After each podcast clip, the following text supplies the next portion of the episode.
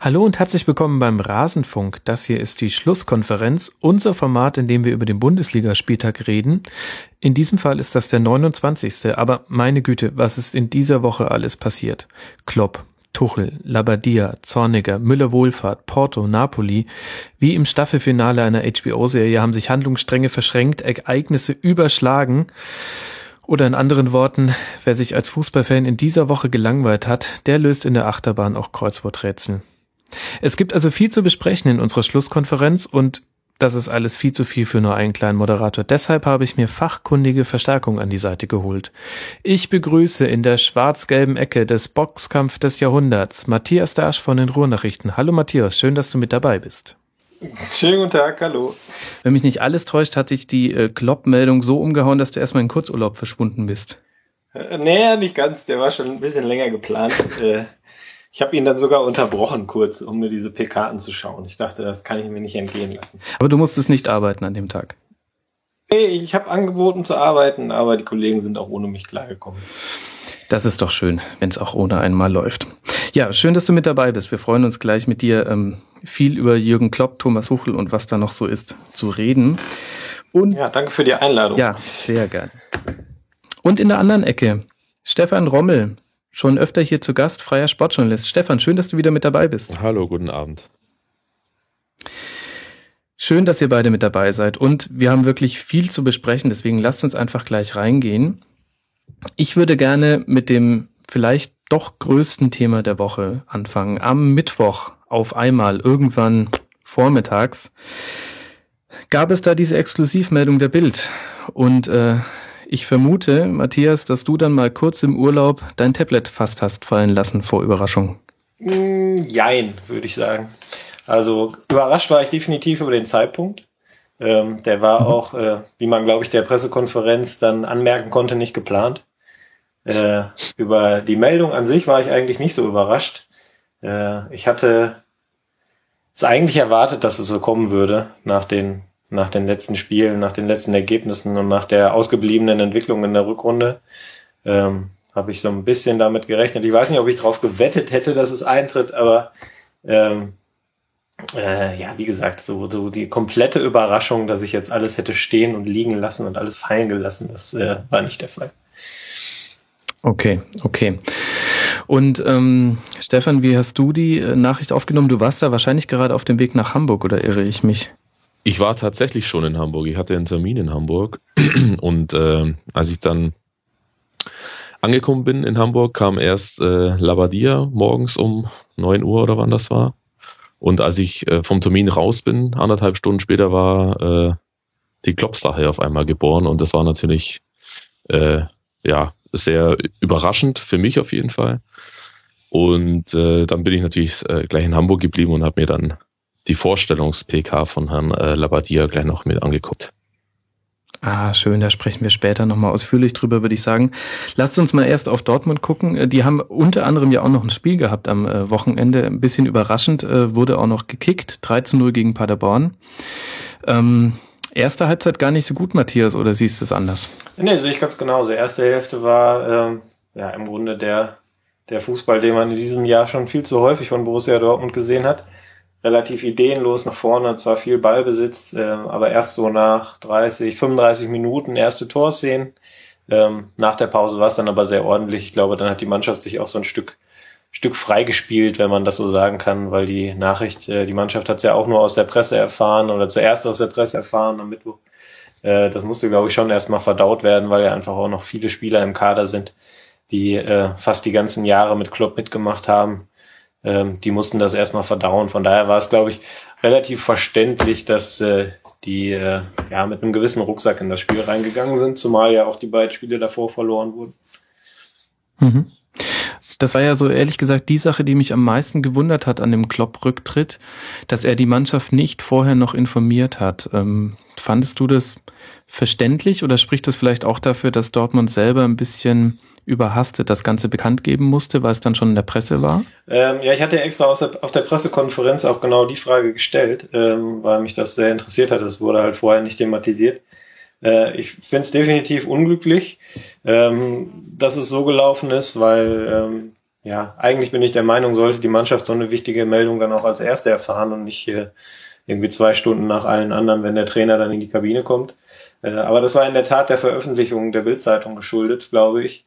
Äh, da musste man schnell reagieren. Man darf nicht vergessen, der BVB ist ja eine Aktiengesellschaft, die sind ad hoc äh, verpflichtet und äh, mussten die Meldung dann eben auch relativ schnell bestätigen.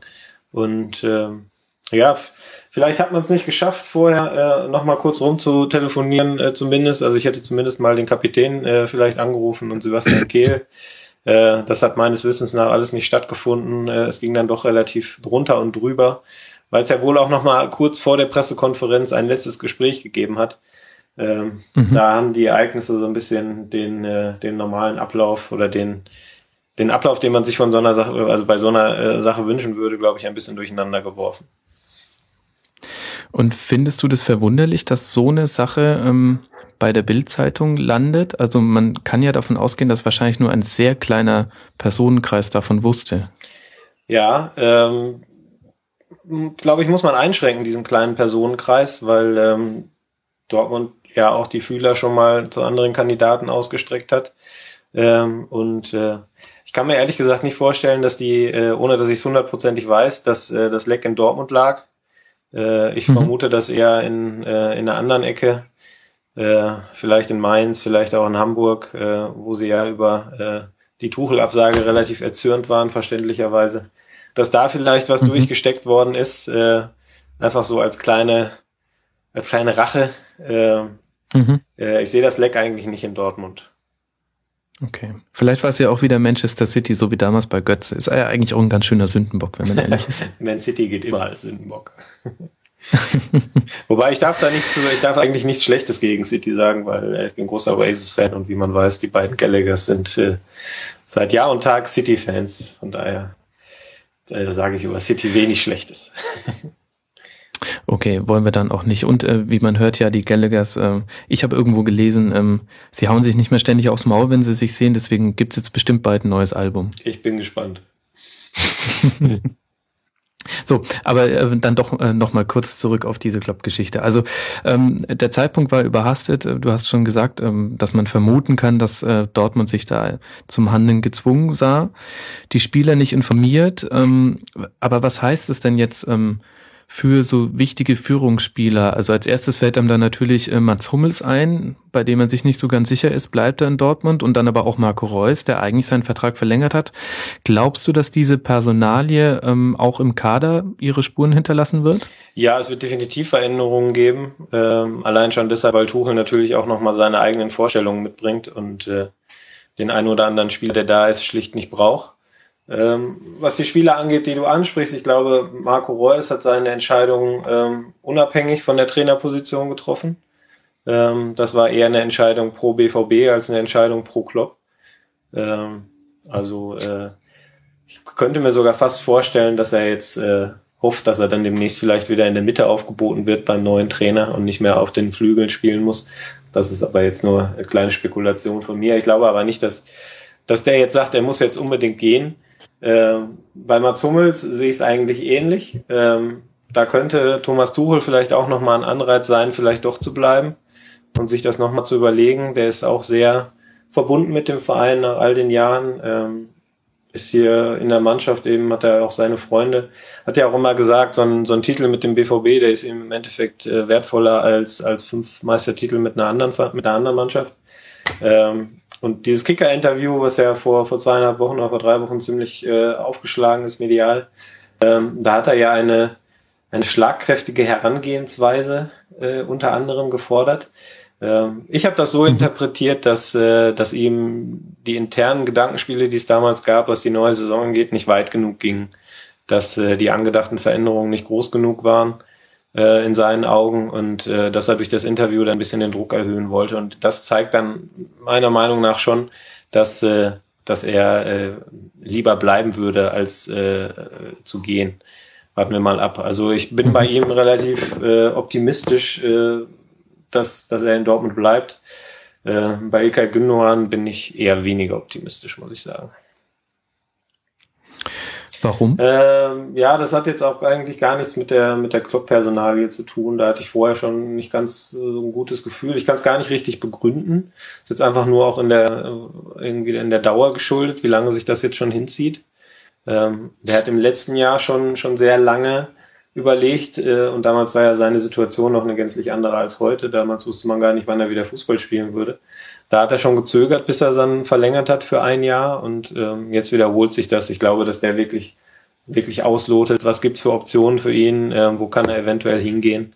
Ähm, und wenn sich da dann was mhm. auftut, was ihm gefällt, dann, äh, dann wird er das machen. Und sollte er doch verlängern, dann glaube ich wieder nur für ein Jahr und dann äh, sitzen wir im Grunde in zwölf Monaten oder in zehn Monaten ähm, wieder zusammen und diskutieren wahrscheinlich genau nochmal darüber, äh, geht er, bleibt er, was macht er. Was, was ja schön wäre, also allein vom Aspekt her, dass wir nochmal in dieser Runde zusammensitzen.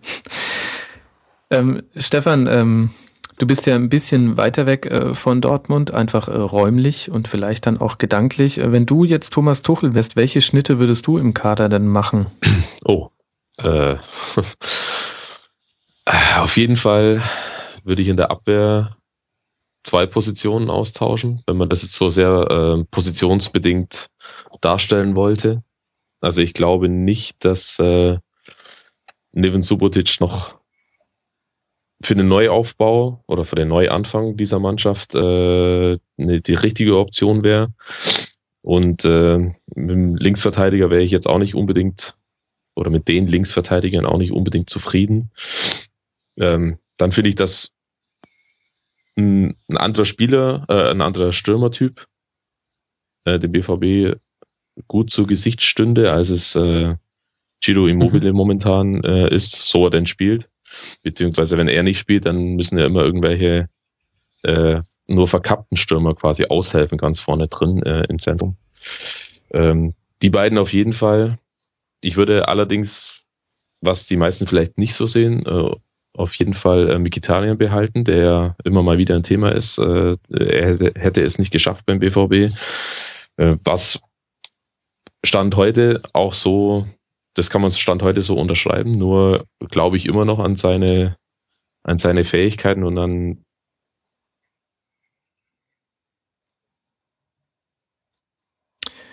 Jetzt, jetzt hört man gerade nicht mehr, was du sonst noch so glaubst. Ja, bei den Fähigkeiten von Mikitarian war dann schnell, äh, schnell Schluss. Matthias, wie siehst du denn? Ich habe immer so ein bisschen den Eindruck, ähm, man hofft bei Mikitarian Lewandowski-Effekt, der ja nun weiß Gott auch nicht die beste Debütsaison bei Dortmund.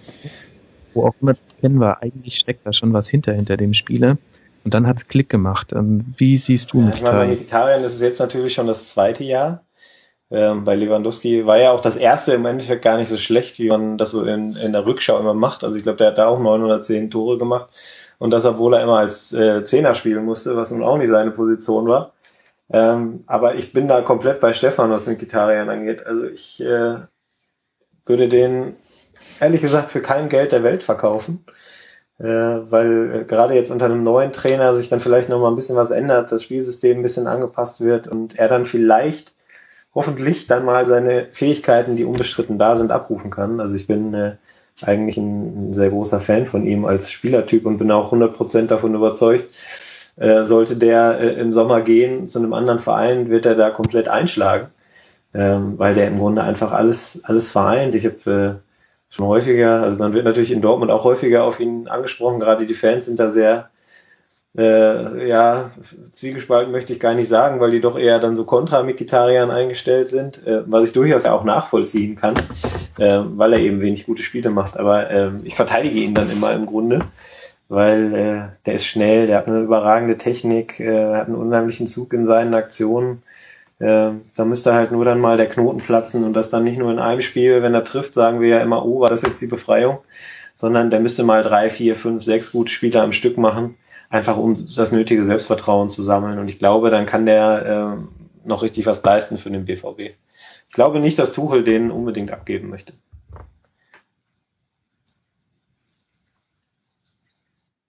Und du würdest das dann auch unterstützen, so wie ich dich jetzt verstanden habe. Ja, definitiv. Also ich habe da ja sowieso nichts zu entscheiden, aber äh, wenn Sie mich fragen würden, was sollen wir mit dem machen, würde ich definitiv zum äh, Behalten raten. Guten Tag. Mhm. Da ist er wieder. Der Stefan ist wieder da, das ist schön. Möchtest du deinen Punkt zu Mikitarian noch fertig Ja, das war sagen? Punkt. Im Grunde seid ihr euch da auch einig. Das konntest du gerade nicht hören. Ähm, er hat ja jetzt auch getroffen, ähm, also nicht nur er, sondern auch noch Shinji Kagawa. Man hat so ein bisschen den Eindruck, jetzt wird's doch zur Abschiedstournee für Klopp. Äh, jetzt treffen sogar die mal. Und äh, die nächsten Heimspiele werden noch ähm, werden noch wichtig. Ähm, Matthias, du hast jetzt vorhin schon angedeutet, dass du den äh, Zeitpunkt ähm, nicht so optimal findest und dass der ja auch wahrscheinlich nicht freiwillig gewählt war. Was meinst du denn, bedeutet das jetzt für die weitere Saison? Ähm, für Borussia Dortmund. Ist das ähm, vielleicht sogar nochmal ein Push für die Europa League? Ja, definitiv. Äh, also das mit dem Zeitpunkt war auch eher darauf bezogen, dass er eben sich vorher nicht vor der Mannschaft äh, verabschieden konnte. Ähm, ich glaube, dass der mhm. Zeitpunkt ansonsten davon abgesehen relativ clever gewählt ist, weil ähm, es gab ja keinen keinen Knall äh, zwischen Mannschaft und Trainer. Ähm, das war auch eher so ein Zwiespalt bei den Spielern. Ähm, Freddy Röckenhaus hat das in der SZ äh, vor einigen Tagen recht äh, gut aufgeschrieben, wie ich fand. Ähm, dass die Spieler im Grunde hin und her gerissen waren. Auf der einen Seite wussten sie ja, was sie ihm zu verdanken haben.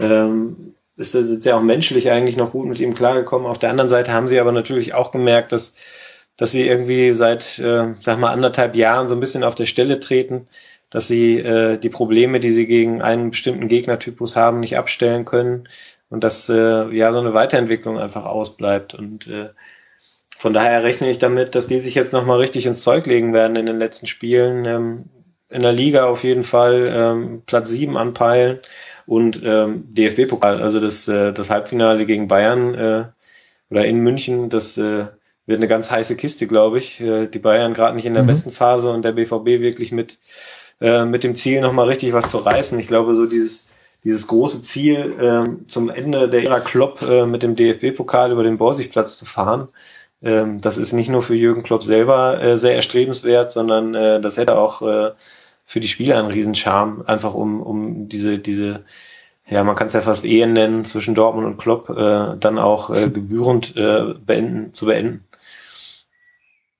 Mhm. Oder es nimmt halt die Wendung wie heute äh, mit Steven Gerrard im, im Ligapokal in der Premier League äh, drüben in England, ähm, wo man auch dachte, er holt an seinem Geburtstag sogar noch im Finale dann vielleicht den letzten Pokal seiner Liverpooler Zeit, aber ist dann doch leider ausgeschieden. Wir werden sehen, wie es geht. Ähm, aber wenn wir jetzt schon bei Liverpool sind, äh, vielleicht noch mal kurz die Frage äh, auch an dich, Stefan. Was sind denn so jetzt die potenziellen Vereine für, für Jürgen Klopp? Siehst du es auch so, dass Liverpool da ganz oben auf der Liste steht? Liverpool? Okay. Liverpool. Äh, ja. Äh, nein. Weil, weil, weil Warum? Brandon Rogers da nicht so gut funktioniert oder wieso ist Liverpool da jetzt ganz oben auf der Liste? Ich habe das sehr viel bei Twitter gelesen. Ich glaube ehrlich gesagt, dass es äh, vor allem aus einer inhaltlichen Nähe der Vereine kommt. Also sowohl Liverpool, alteingesessener, aus dem Arbeitermilieu kommender Verein mit einer ähm, starken, loyalen Fanbasis. Vielleicht ist es aber auch ähm, der Wunschvater des Gedanken, weil man nicht unbedingt möchte, dass äh, Klopp zu Manchester also City ich geht. Ich schalte mich da mal kurz ein. Ich glaube, das ist, äh, ich glaube, das ist so ein einfaches, wir rechnen jetzt mal eins und eins zusammen und am Ende kommt drei raus. Also äh, man weiß ja von Jürgen Klopp, dass ihn die Premier League reizt. Der lernt äh, oder hat in den letzten Jahren immer fleißig Englisch gelernt und sobald äh, ein Premier League Club in der Champions League zu Gast war oder Dortmund auf die Insel gefahren ist, äh, hingen die englischen Reporter an seinen Lippen und ich hatte immer das Gefühl, die würden den jetzt am liebsten sofort äh, mitnehmen äh, und äh, dann auf die Trainerbank bei Chelsea, Manchester, Liverpool, wo auch immer setzen. Äh, Hauptsache, sie haben jeden Tag mit ihm zu tun. Äh, der hat da natürlich auch immer noch so seinen größten Charme, den er hatte, äh, spielen lassen. Äh, und ich glaube, daher kommt das jetzt, weil man einfach sieht, okay, Chelsea hat Mourinho, da wird er wohl nicht hingehen. Manchester United hat mit Van Gaal die Kurve gekriegt. Äh, Arsenal hat jetzt, mhm. glaube ich, acht oder neun Spiele hintereinander gewonnen. Äh, das heißt, Arsene Wenger sitzt da auch wieder relativ fest im Sattel, zumal der ohnehin keine Anstalten macht, da mal wegzugehen. Äh, ja, wer bleibt denn da noch? Da bleibt Manchester City und da bleibt Liverpool. Und äh, bei City, denke ich, sind die Vorbehalte da, äh, was heißt Vorbehalte? Ich glaube, das traut man Klopp nicht zu, weil das ein Scheichclub ist. Ähm, noch dazu liest man immer, dass die gerne Guardiola hätten, was äh, aufgrund der Nähe zu Katar von, von Guardiola vielleicht auch die naheliegende Variante wäre. Aber da spekuliere ich jetzt auch nur völlig äh, frei. Ähm, und Liverpool, wie Stefan das sagte, das würde halt, äh, oder wie du hast es, glaube ich, das würde halt irgendwie zur Mentalität passen. Also Liverpool ist äh, vergleichbar mit Dortmund, glaube ich, was so die, äh, ja, den, den, den Ethos dieses, dieses Vereins ausmacht. Äh, bei, bei Kevin Großkreuz war es ja ganz ähnlich. Da hat man auch immer gesagt, wenn der mal von Dortmund weggeht, dann zum FC Liverpool äh, äh, mhm. oder zu Celtic. Ähm, ich glaube, daher kommt das in erster Linie. Äh, konkrete Anzeichen dafür äh, habe ich jetzt ehrlich gesagt noch nicht. Äh, ich bin äh, selbst total gespannt. Man hört auch in Dortmund wieder die verrücktesten Geschichten, was denn jetzt äh, wohl passiert mit Jürgen Klopp. Ja, vielleicht geht er ja zusammen mit Kevin Großkreuz zum ersten FC Köln. Das scheint ja zumindest bei Großkreuz die wahrscheinlichste ja, ja, Variante zu sein. Ich würde nur dass der erste FC Köln Kevin Großkreuz verpflichten möchte, aber gut. Seht ihr denn die Möglichkeit, also ähm, stimmt ihr mir zu, wenn ich sage, direkt zu den Bayern sollte Guardiola gehen, äh, kann der Weg für Klopp nicht führen? Oder seht ihr das schon anders? Also sagen wir mal so, es würde nicht vom größten Fingerspitzengefühl äh, zeugen, wenn er diesen Schritt gehen würde. Ich kann es mir auch äh, äh, deshalb nicht vorstellen, weil ich glaube, das Verhältnis zu Rummenigge und Sammer äh, zu verkrampft ist noch aufgrund der letzten Jahre. Ich meine, Klopp hat sich relativ zurückgehalten, immer was bei diesen Scharmützeln, aber ähm, ja, es gab mal so eine, ich glaube beim Supercup war es so eine Szene mit Sammer oder was in der Liga. Auf jeden Fall sind sie da relativ aneinander geraten. In der Liga mit Rafinha ja, genau, war das. Die, Szene, die sind sie relativ heftig aneinander geraten. Ähm, von daher kann ich, sehe ich das jetzt noch nicht, dass er zu den Bayern gehen könnte. Also zumindest zum derzeitigen Zeitpunkt nicht. Ja, sehe wenn ich dazu ganz kurz was sagen darf, sehe ich genauso. Äh, viel, viel eher hätte ich da jetzt den den neuen BVB-Trainer, beziehungsweise ab äh, 1. Juli dann neuen BVB-Trainer äh, nach zum FC Bayern München verortet. Bei, mhm. Von Tuchel glaube ich, dass sein Karriereplan in x Jahren äh, FC Bayern München definitiv vorsieht. Ja, ich habe äh, am Mittwoch nach der Champions League Pleite der Bayern oder was am Donnerstag? Nee, das war am Donnerstag nach dem äh, Mohl-Rücktritt. Äh, da habe ich noch getwittert, äh, Guardiola geht äh, im Sommer zu City. Äh, Tuchel sagt auf dem letzten Rücker Dortmund ab und Klopp bleibt doch in Dortmund. Äh, das wäre in dieser Woche irgendwie auch denkbar gewesen, finde ich. Die war so verrückt und voll mit Ereignissen. Äh, deshalb war ich äh, auch deshalb ein bisschen überrascht, dass es heute schon die Vollzugsmeldung gab und nicht erst äh, Mittwochmorgen, wenn äh, äh die Bayern in der Champions League entweder weitergekommen sind oder ausgeschieden sind, äh, weil ich glaube, dass da dann auch in München nochmal eine Dynamik reinkommen könnte, wenn, wenn die gegen Porto rausfliegen. Äh, aber ja, ich, das sehe ich so ähnlich wie Stefan. Also Tuchel wird äh, vermutlich irgendwann dann mal beim FC Bayern landen, wenn er denn seinen Weg weitergeht. Mhm. Definitiv wird er öfter in München landen, denn er hat sich ja da ein Haus gekauft oder gebaut, was man so hört.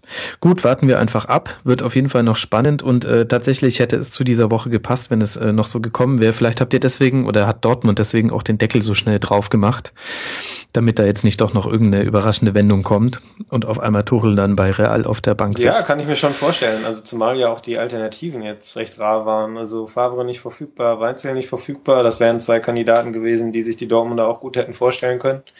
Ähm, dann gab es noch so lose Gedankenspiele mit äh, Sascha Lewandowski von Leverkusen. Ähm, das wäre, glaube ich, eine Lösung gewesen, die man in Dortmund auch gut hätte verkaufen können. Das ist ein gebürtiger Dortmunder, der ist fachlich auch äh, unbestritten geeignet für den Job. Ähm, hat in Leverkusen zweimal gute Arbeit geleistet. Ähm, baut auf junge Spieler, was in Dortmund in den kommenden Jahren auch wieder sehr wichtig werden wird. Ähm, ja, jetzt hat man sich letztlich dann für die große Lösung entschieden, sage ich mal, mit Thomas Tuchel. Äh, auch wenn da natürlich ein gewisses Risiko mit verbunden ist. Aber ich äh, bin sehr gespannt und muss sagen, ich habe jetzt, äh, ich mache siebeneinhalb Jahre, glaube ich, jetzt äh, berichte ich über den BVB und äh, es ist schon echt spannend, dass dann jetzt mal ein neuer Trainer da ist und sich wahrscheinlich in der Mannschaft ja auch ein bisschen was tun wird. Ähm, das werden spannende Zeiten. Zwei, zwei, Ding, zwei Dinge noch zu Tuchel, wenn ich noch kurz Zeit habe. Natürlich.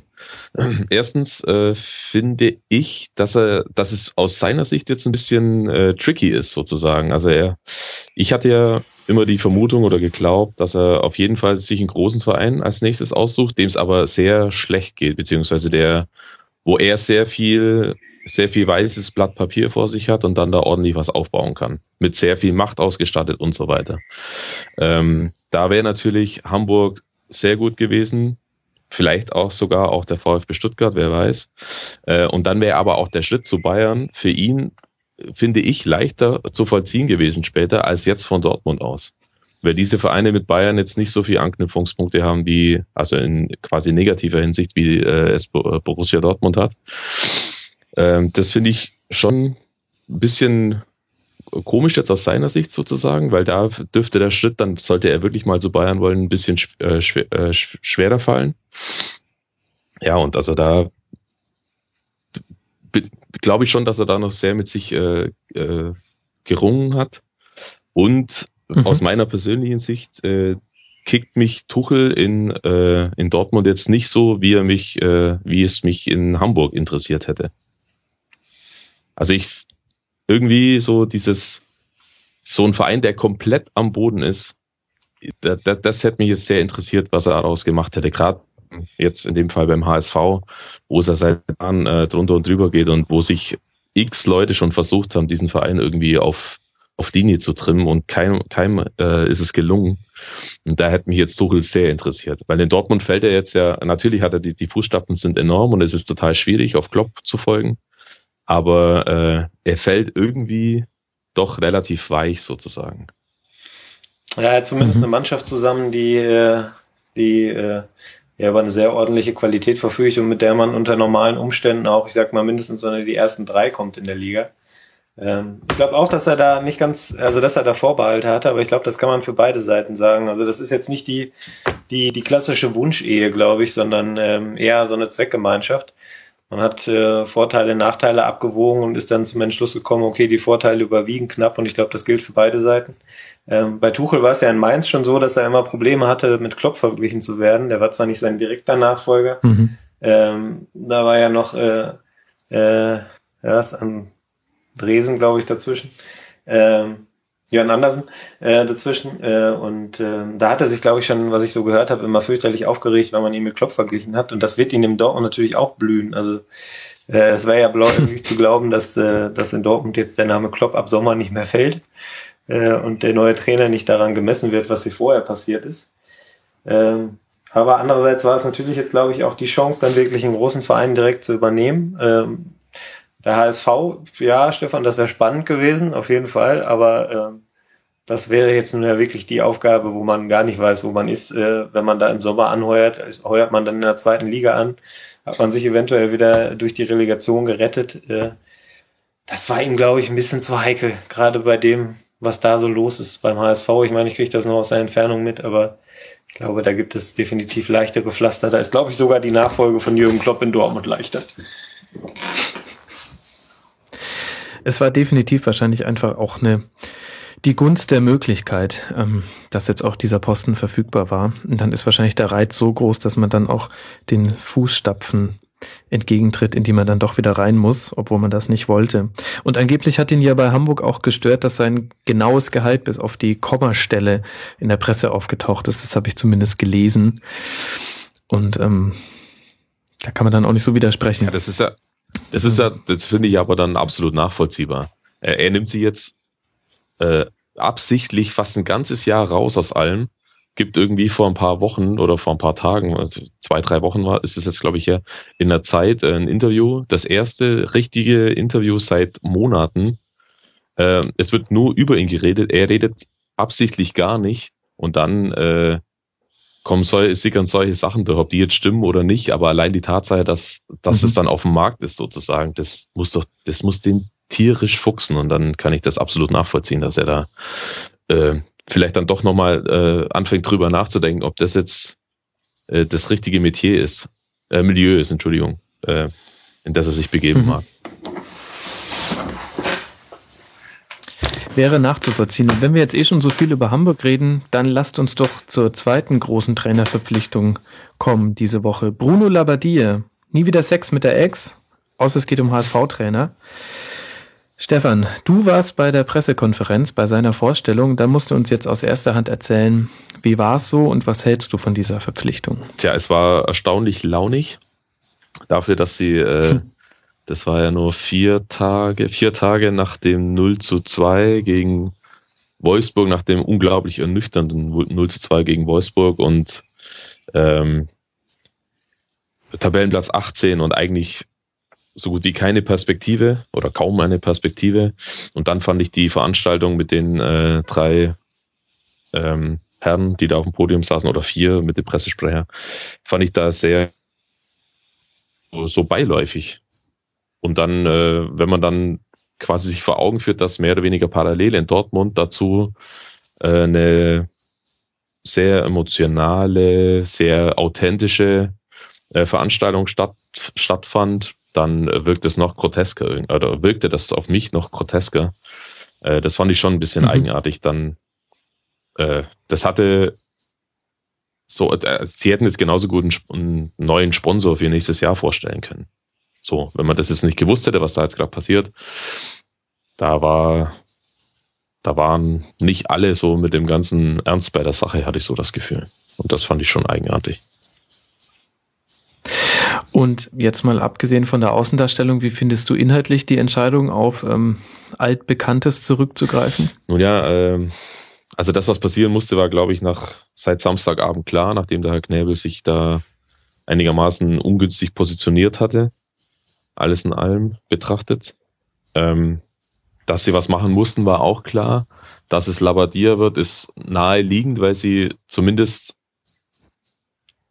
ihn schon kennen, er kennt den Verein und ich meine auch, dass er noch in Hamburg wohnt. Äh, kennt er natürlich auch noch, hat er dann auch noch Kontakt zum einen oder anderen Spieler. Man konnte dann am Mittwoch schon sehen, dass er das Ganze drumherum alles komplett kennt. Der kennt jeden Ordner, der kennt jeden äh, Typen, der auf dem Parkplatz die, die äh, Besucher einweist und so weiter. Das macht es natürlich für so einen Kaltstart ein bisschen einfacher, als da jetzt irgendjemand zu holen, der, der da ganz bei Null anfängt.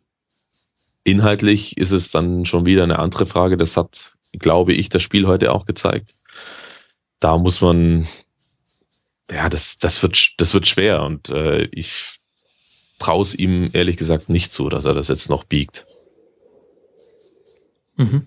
Dann lass doch gleich mal über das Spiel reden. Also wir reden über das Nordderby, Werder gegen HSV, 1 zu 0 der Endstand für die Grünen.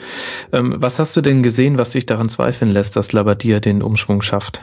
Also er hat das muss man ihm zugute halten, beziehungsweise ja, ihm zugute halten. Äh, er hat schon ein paar Sachen verändert, die nicht nur zuletzt nicht funktioniert haben, sondern eigentlich schon seit Jahren nicht funktionieren. Er hat endlich mal dieses, äh, dass der, dass einer der beiden zentralen Mittelfeldspieler den Ball abholt beim Spielaufbau, das hat er heute komplett untersagt.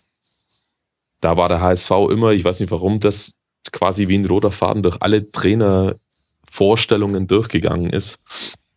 Ähm, das haben sie immer wieder versucht und immer wieder hat der HSV frühen Ball verloren und ist in Konter gelaufen und hat so Gegentore geschluckt en masse. Und das hat er halt komplett verboten sozusagen und hat die beiden zentralen Mittelfeldspieler mhm. einfach nur das machen lassen, machen lassen, was sie, wofür sie vorgesehen sind, nämlich im Zentrum im Mittelfeld zu spielen. Und das hat es jetzt für Werder im Umschalten unglaublich schwierig gemacht. Werder hatte eine Chance nach dem Umschalten das war in der ersten Halbzeit das Ding, äh, dass der Selke dann in Oberrang kloppt. Das war's dann aber auch. Also mhm. Also die haben ordentlich verteidigt heute, muss man sagen. Aber also quasi im Spiel nach vorne, nach den beiden Sechsern, da wird's dann halt schwierig, weil die dürften auch nicht mit aufrücken. Also schon gar nicht alle beide. Und wenn dann überhaupt mal äh, Holtby so einigermaßen, aber selbst der hat sich dezent zurückgehalten, was Vorwärtsbewegung anbelangt. Und dann blieben de facto noch vier Angreifer und vielleicht noch, wenn es ganz gut lief, ein Außenverteidiger, der dann mit nach vorne marschiert ist. Also waren es maximal fünf, eher nur vier Spieler, die angreifen oder die sich mit Ball im Angriffsmodus befinden und alle anderen rücken zwar nach, also die haben schon sauber rausgeschoben dann die Viererkette, das war okay, aber mit so wenigen Spielern im, im äh, Offensivspiel, die quasi aktiv am Offensivspiel teilnehmen, da wird es einfach schwierig, Chancen zu, kre zu kreieren. Das hat man heute wieder gesehen. In, Im Endeffekt hatten sie eine mhm. Torchance, eine wirklich, wirklich gute, muss man dazu sagen. Aber sie hatten, glaube ich, nur ein, nur zwei Torschüsse überhaupt und die waren beide von Stieber. Ja, und alle anderen Offensivspieler waren quasi Faktor Null im Angriffsspiel. Und das, das wird halt ein Problem. Und ich glaube nicht, dass Labadia das hinbekommt. Das war zumindest in seiner Endphase in Stuttgart ein ganz großes Problem. Die Offensivbewegung. Und in der kurzen Zeit mit den äh, Spielern, die er zur Verfügung hat und mit dem, was sich da schon eingeschliffen hat, jetzt auch mit der Zeit, glaube ich nicht, dass er da äh, dass er da die Kurve bekommen kann. Im Sinne von, dass die wirklich mal ein Spiel so spielen können, dass sie echt mal Druck aufbauen können. Und wenn ich keinen Druck aufbauen kann, dann kann ich keine Tore schießen. Und das ist halt einfach, das wird das Hauptproblem bleiben. Das, was es bisher mhm. schon die ganze Saison war. Und ich sehe da momentan nicht viel, äh, dass sich das, dass sich das ändern könnte in der kurzen Zeit. Das heißt, es ist auch eine alles andere als positive ähm, Prognose, denn wenn man sich anguckt, wo die Probleme liegen, dann ist das ja einfach der Sturm. Äh, 16 Tore nach 29 Spielen. Es tut mir leid, dass ich da so drauf rumreiten muss, liebe HSV-Fans, aber es geht bei diesem Sport nun mal einfach ums Tore erzielen. Und das tut ja einfach nicht. Ähm, jetzt sagen ja viele Leute, ähm, der HSV hat es irgendwie jetzt auch durch äh, Jahre des Missmanagements verdient, mal abzusteigen und dann hofft man als Fan ja immer so auf den großen Umbruch. Glaubst du, dass dafür der Labadia der richtige ist im Gespann mit Bayersdorfer? Für, ne für nächstes Jahr jetzt? Mhm, für einen möglichen Umbruch dann, ja, egal, egal, in welcher Liga, Liga ja schon eigentlich. wieder schwierig, weil also sollten die sollten sie absteigen, dann dann wird's echt brutal, weil also letztes Jahr wäre es schon schlimm gewesen, wenn sie abgestiegen wären, aber dieses Jahr jetzt, wo sie dann danach gesagt haben, so jetzt hier Stunde null, es geht von vorne los oder wir fangen echt bei Null an und bauen das ganze Ding hier neu auf mit neuen Leuten in den Gremien und so weiter, mit Ausgliederung und also mit allem Pipapo eigentlich, abgesehen davon, äh, mit einer, mit, ist die Mentalität der Mannschaft dieselbe geblieben, das ist das ganz große äh, Problem.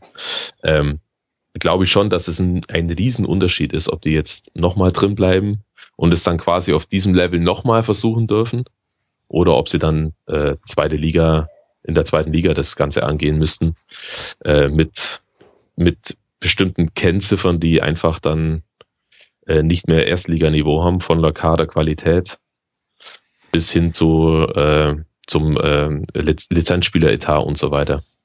Also das ist und die ganzen mhm. Dinge, die im Hintergrund alle laufen, die wir gar oder die der normale Fan gar nicht so mitbekommt, was in so einem Verein dann ständig äh, passiert, was da angeschoben wird, Marketing, Vertrieb und so weiter. Das liegt ja dann alles auf Eis.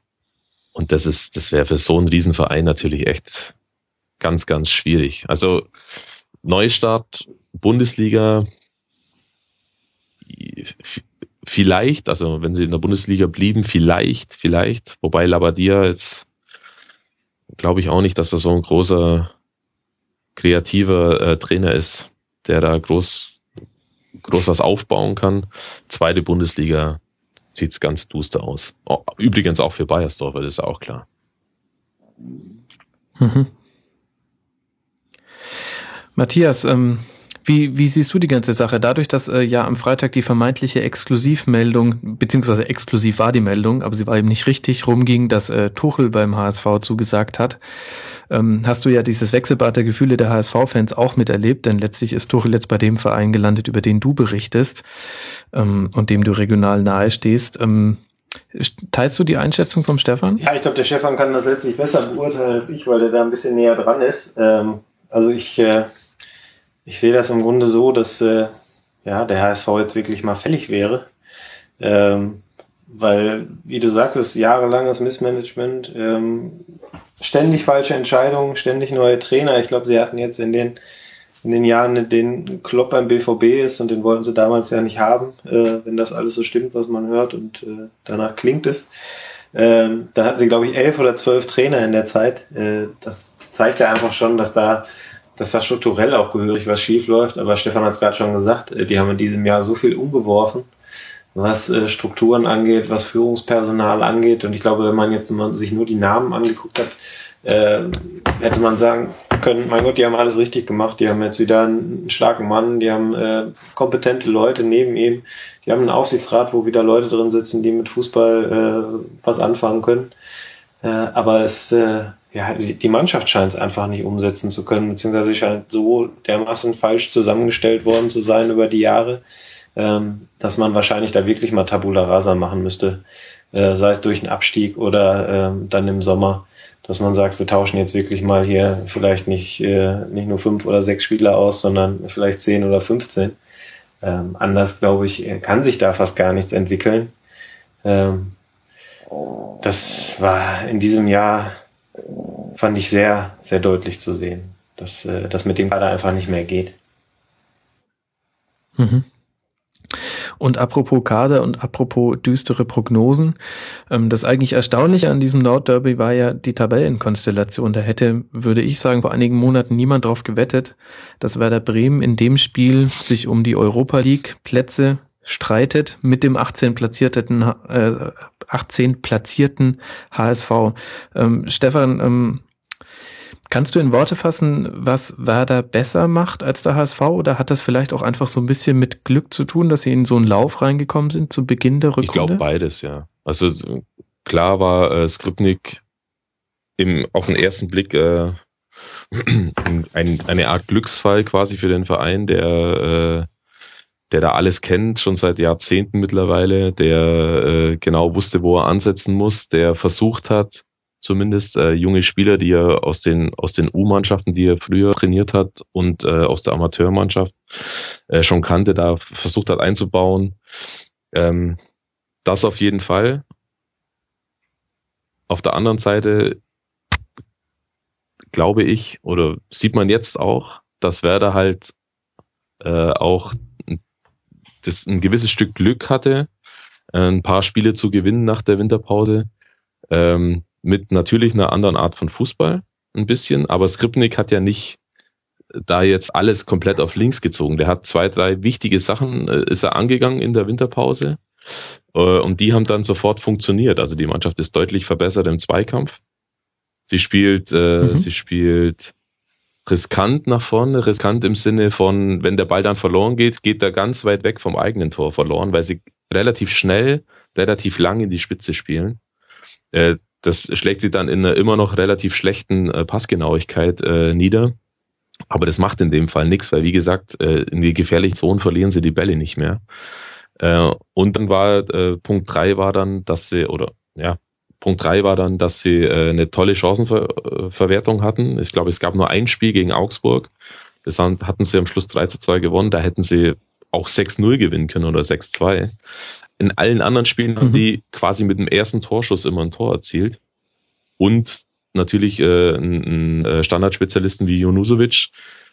Die Hälfte aller Tore, sage ich mal, also ich habe die genaue Zahl nicht im Kopf, aber gefühlt die Hälfte aller Tore waren nach Standards.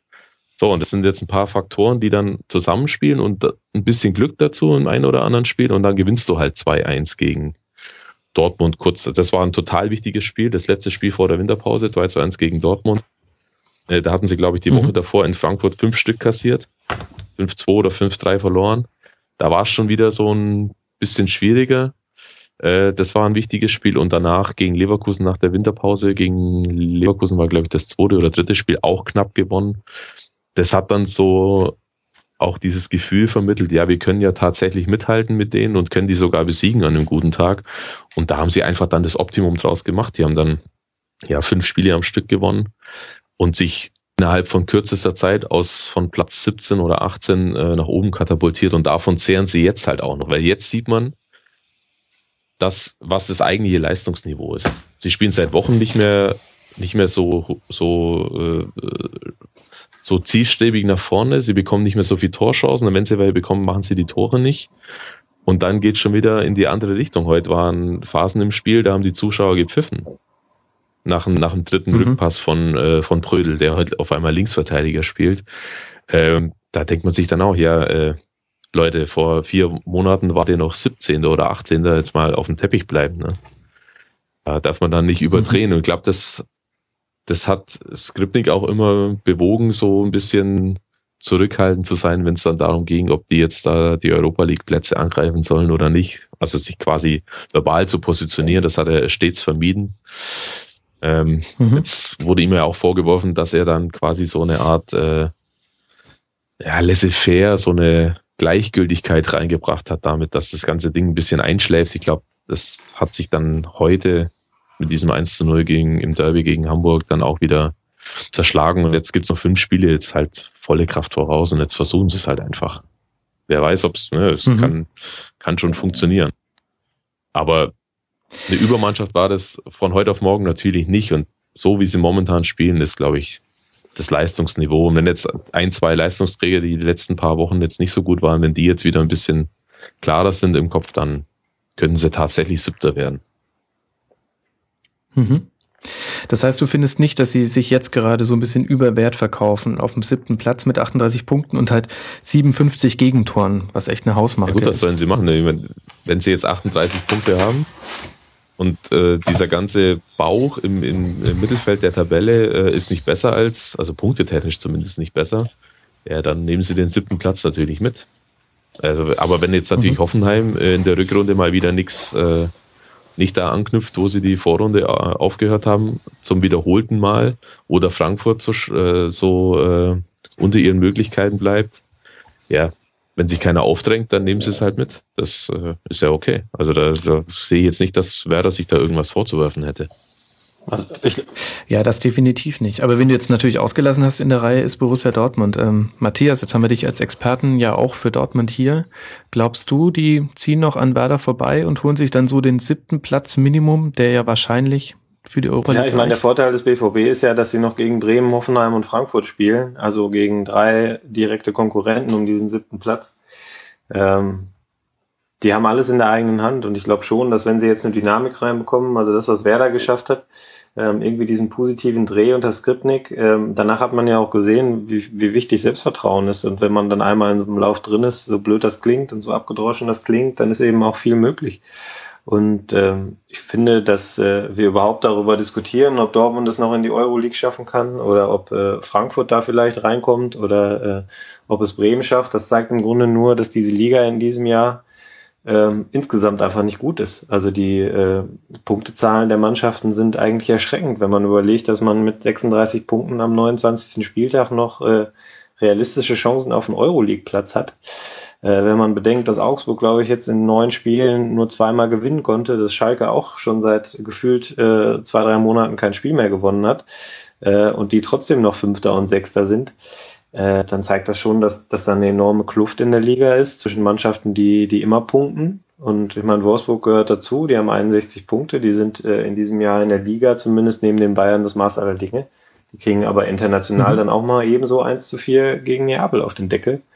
Ähm, das, das spricht meiner Meinung nach dafür, dass die Qualität in der Bundesliga in diesem Jahr nicht so hoch ist und äh, ich glaube, nur deshalb können wir darüber reden, äh, dass, dass Bremen eventuell in die Euroleague kommt oder dass Dortmund noch in die Euroleague kommt, weil äh, zumindest der BVB hätte es nach dieser Saison, wie sie bislang gelaufen ist, eigentlich nicht verdient.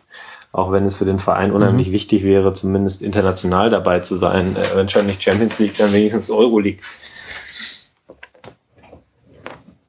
Ja, dann lass doch gleich mal ähm, bei Wolfsburg gegen Schalke bleiben. Ähm, beim Kampf um die internationalen Plätze. Für Schalke ist der Champions League-Zug schon ganz schön lange abgefahren. Und irgendwie wundert mich man sich so ein bisschen, wie letztlich stoisch das doch dann äh, hingenommen wird. Jetzt heute eins zu eins beim VfL.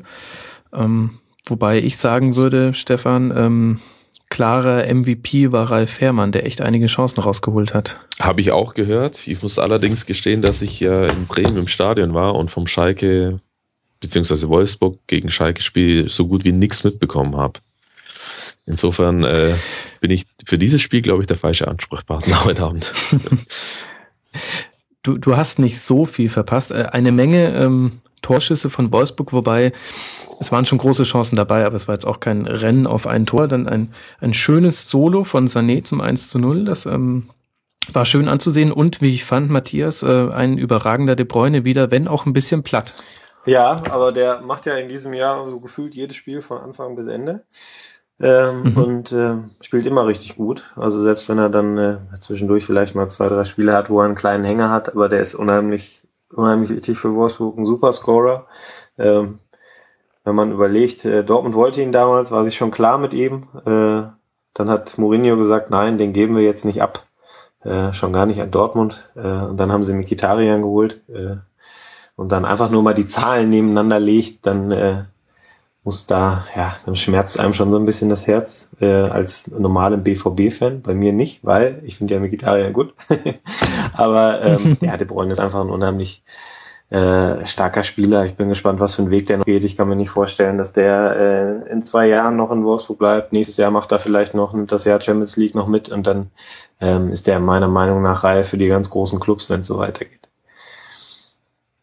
Mhm, das war ehrlich gesagt auch mein Gedanke heute. Ähm, er hatte wieder wahnsinnige Pässe gespielt, ähm, wo man gesehen hat, also De Bruyne braucht gar nicht die 120 Prozent Fitness. Zumindest gegen Schalke hat's gereicht, ähm, tolle Torchancen zu kreieren. Und mein erster Gedanke war auch, also lange wird er da nicht mehr spielen, denn auch alles Geld der Welt kann einen nicht überall halten und schon gar nicht in Wolfsburg, ist meine Prognose. Ja, also ich meine, allein die Szene in der 94. Minute, als er äh, Gila da noch mit der Flanke bedient, äh, äh, sensationell. Also besser kann man die Flanke nicht schlagen. Ähm, er trifft mhm. den Ball dann halt nicht richtig so, dass er dann übers Tor geht. Ansonsten hätte Wolfsburg das Ding ja vielleicht noch gewonnen, was glaube ich auch verdient gewesen wäre. Ich habe es in der Redaktion zumindest mit einem halben Auge sehen können. Ähm, da war wieder mal Fährmann der Matchwinner bei Schalke und das Tor durch Sané, also schön es war, fällt ja auch aus dem Nichts. Ähm, mhm. Also letztlich wieder ein, ein glücklicher Punkt, glaube ich, für Schalke. Ähm, aber was du so gerade sagst, ist, dass, äh, dass sie das so irgendwie hinnehmen, den Eindruck habe ich auch. Das verwundert mich auch so ein bisschen. Also man hat äh, Keller permanent vorgeworfen, er wäre nicht gut genug. Ähm, mhm. Und äh, im Endeffekt da ist er jetzt eine bessere Bilanz als die Matteo. Also äh, zumindest sind sie unter äh, Keller nicht so weit weg gewesen von den Champions League Plätzen, wie sie es jetzt sind. Aber ich glaube auch auf Schalke ist einfach das Problem, dass, äh, dass Anspruch und Wirklichkeit da so weit auseinander äh, liegen, dass der Kader einfach auch nicht mehr hergibt, zumal sie einfach unheimlich viele Verletzte haben. Äh, das ist ja ein Problem, was, was Schalke hat, was Dortmund hat, was die Bayern haben. Ähm, und mhm. das kann man irgendwann auch nicht mehr auffangen. Das ist definitiv ein Argument und trotzdem natürlich besonders bitter in so einer Situation, in der viele andere Vereine schwächeln, ähm, dann so eine Rückrunde hinzulegen. Also in der Rückrundentabelle auf Platz neun mit äh, 13 Punkten nach äh, 14 Spielen, das ist schon nicht so super. Ja, aber was sollen sie machen? Ne? Also ich glaube, also Tönnies ist ja scheinbar ein sehr großer Fan von äh, Horst Held und ähm, Horst Held kann jetzt nicht schon wieder eine Trainerdiskussion äh, loslassen, weil irgendwann wird er dann auch mal hinterfragt. Ähm, von mhm. außen hat es mich verwundert, dass es jetzt bei Keller nicht schon passiert ist, also nicht stärker passiert ist. Ähm, und äh, ja, ich glaube, noch einen Fehlgriff kann er sich auch nicht erlauben. Also wenn Di Matteo dann aufhört, weil es da nicht nach vorne geht, dann äh, spätestens dann wird auch über Held diskutiert. Mhm.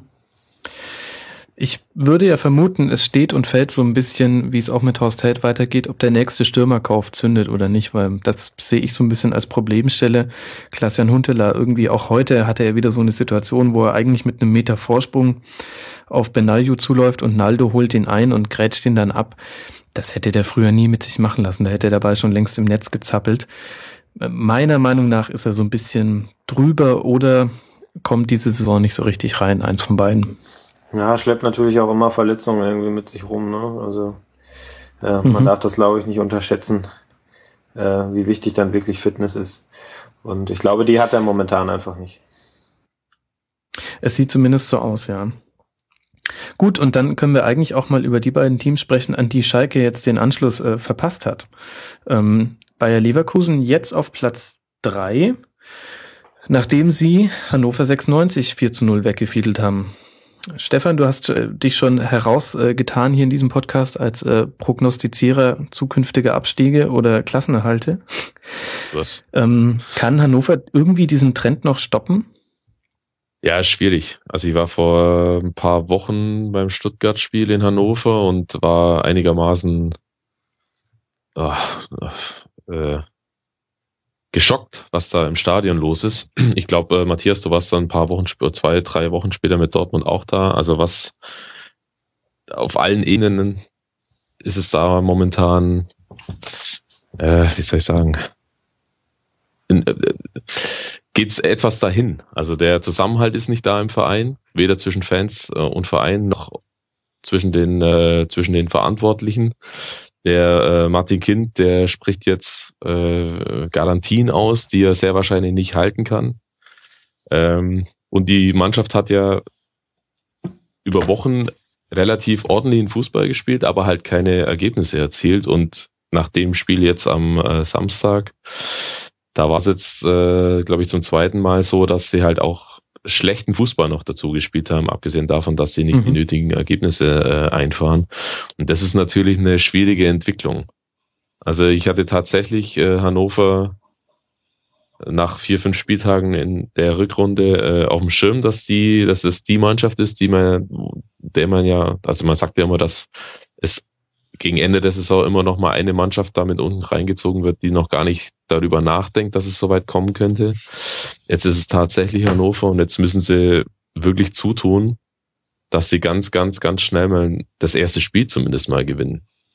Mhm.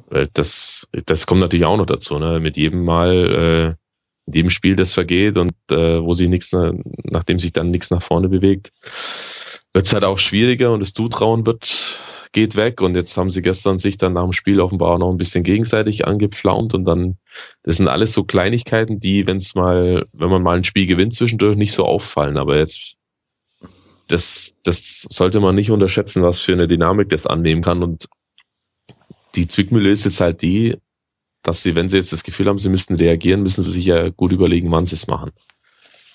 Ja. Meinst du auf der Trainerposition, auf der Trainerposition reagieren, oder? Ja, genau. Ähm, weil die Zeit läuft halt, die Zeit läuft weg. Und äh, es ist nicht so wie letztes Jahr, auch wenn es jetzt der Spieltag nicht unbedingt belegt, muss man zugeben, weil alle verloren haben, aber es ist nicht so wie letztes Jahr, ähm, dass es vier, fünf Mannschaften, die die letzten, wie viel waren das, fünf oder sechs Spieltage gar nicht mehr gewinnen, äh, Spiele gar nicht mhm. mehr gewinnen. Darauf dürfen sie sich auf gar keinen Fall verlassen, weil Stuttgart spielt einen ordentlichen Ball. Äh, Paderborn hat einigermaßen äh, zumindest durch den Sieg gegen Augsburg letzte Woche wieder ein bisschen Zutrauen bekommen und Freiburg ist also von den fünf Mannschaften, die da unten sind, mit Abstand am stabilsten. Und äh, da würde ich mich jetzt nicht drauf verlassen, wenn ich Hannover wäre, dass die anderen das schon immer für mich spielen. Ja, ich fand Hannover, als Aber ich da war mit Dortmund, auch äh, ganz seltsam. Also im Grunde weiß man ja, wie man gegen Dortmund spielen muss. Ähm, man macht die Räume hinten eng, stellt sich hinten rein, überlässt ihnen die Flügel und äh, setzt auf Konter. Ähm, das haben ja Köln und Hamburg zuvor sehr gut gemacht. Und äh, ja, dann kommt Hannover ähm, auf den Platz und spielt total offensiv und will irgendwie auf Teufel komm raus sich selber Chancen erarbeiten und den BVB irgendwie einschnüren und man konnte schon nach nach fünf Minuten irgendwie merken, dass das, dass das äh, schief gehen könnte. Dann waren sie eigentlich ja total gut drin im Spiel, ähm, bis zu dieser gelb-roten Karte von Bittenkurt, die total dämlich und unnötig war. Ähm, aber ich fand, dass sie gar nicht so schlechten Fußball gespielt haben. Aber eben nicht, also der war halt nicht erfolgsversprechend, zumindest nicht in dem Spiel, weil es einfach die falsche Herangehensweise war. Aber was ich so gehört habe an dem Tag im Stadion, war das wohl das, was, was im Grunde Kind den Fans präsentieren wollte, um sie wieder hinter sich zu bringen, äh, sprich Spektakel liefern.